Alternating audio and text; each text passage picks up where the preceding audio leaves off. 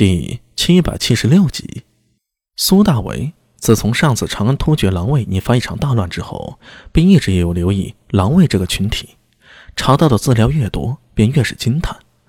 这支力量伴随着突厥的崛起而强盛，又伴随东突厥的灭亡而凋零。如今西突厥实力也大为萎缩，远不及突厥汗国最强大之时了。连带着突厥狼卫，好似销声匿迹了。但苏大伟明白，他们从未真正消失过。在西域，在河西走廊，乃至大唐藩国和长安，他们一直时隐时现。无数事件背后都有这支人马的身影，就好似幽灵一般。被苏大伟一提，陈楚四醒悟过来，他口中喝道：“贼你妈！一身唐军装扮，在配合口令，营中数万兵丁，岗哨不可能记住每张面孔。我现在就去。”他急起来了，都顾不上和陈知节说一声，急吼吼的向帐外冲去。便在一掀帘子，冷不防外面有一人冲了进来，厉声道：“大总管，陈校尉出事了！”陈楚思差点和他撞上，忙后退几步，定睛一看，却是阿什那道真。出何事了？陈知节大步走上来，大手一挥，将陈楚思噔噔噔的扒拉到一边来。阿什纳道真忙插手道：“回大总管，昨晚我们斥候营抓到那两人，死了。苏大为、苏庆杰、苏定方、陈知杰和陈楚思四人跟着阿什纳道真来到关押俘虏的营帐，看到的便是这样一副情状：昨晚抓到的两名突厥人探子，自称是回纥部落的人，现在已是两具尸体。帐篷里并无特异的异状。”只有两名俘虏歪倒在地上。谁先发现的？陈知节问道。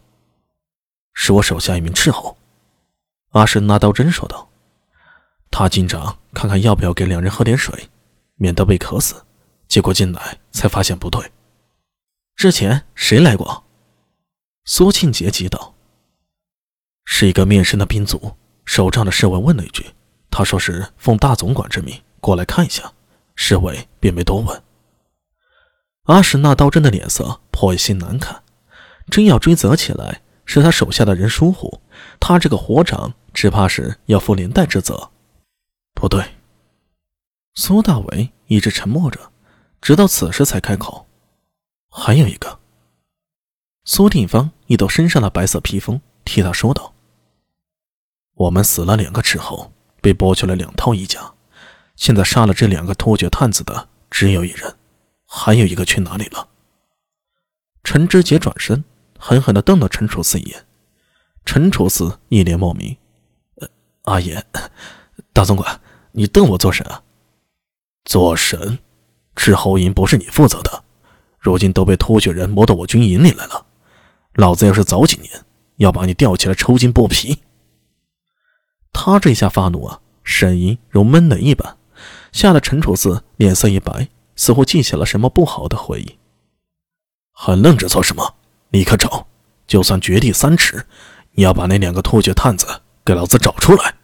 陈知节一脚把陈楚四给踹了出去。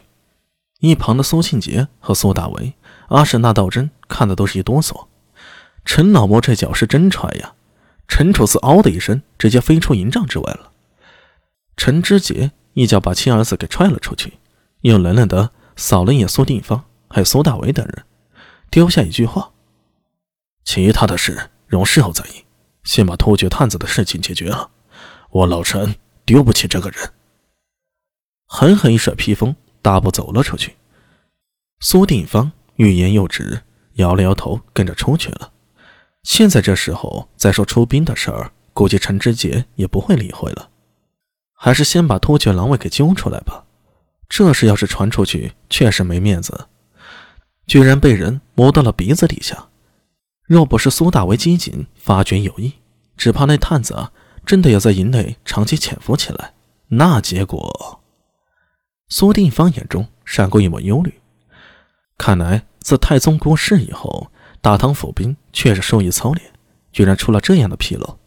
这种事儿在太宗时期根本不可能出现，府兵。苏定方心事重重地走了出去。苏大为和苏庆杰对视一眼。现在怎么办？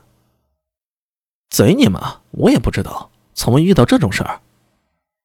苏庆杰两手一摊，将近五万人的军营，想要把两个探子揪出来，至少也得大半天呢。如今也没什么好办法，只有等陈主司那边对各营各帐逐一搜索了。苏大伟苦笑一声，只想去检查两名突厥探子的尸体，看看有没有什么遗漏的地方。便在这时，突然听到帐外传来一声喧闹。苏大伟与苏庆杰对视一眼，两人同时出了帐篷，一眼看去。只见到副总管王文度与苏鼎芳正在争吵，大总管陈之杰站在两人身边，脸黑得如锅底一般。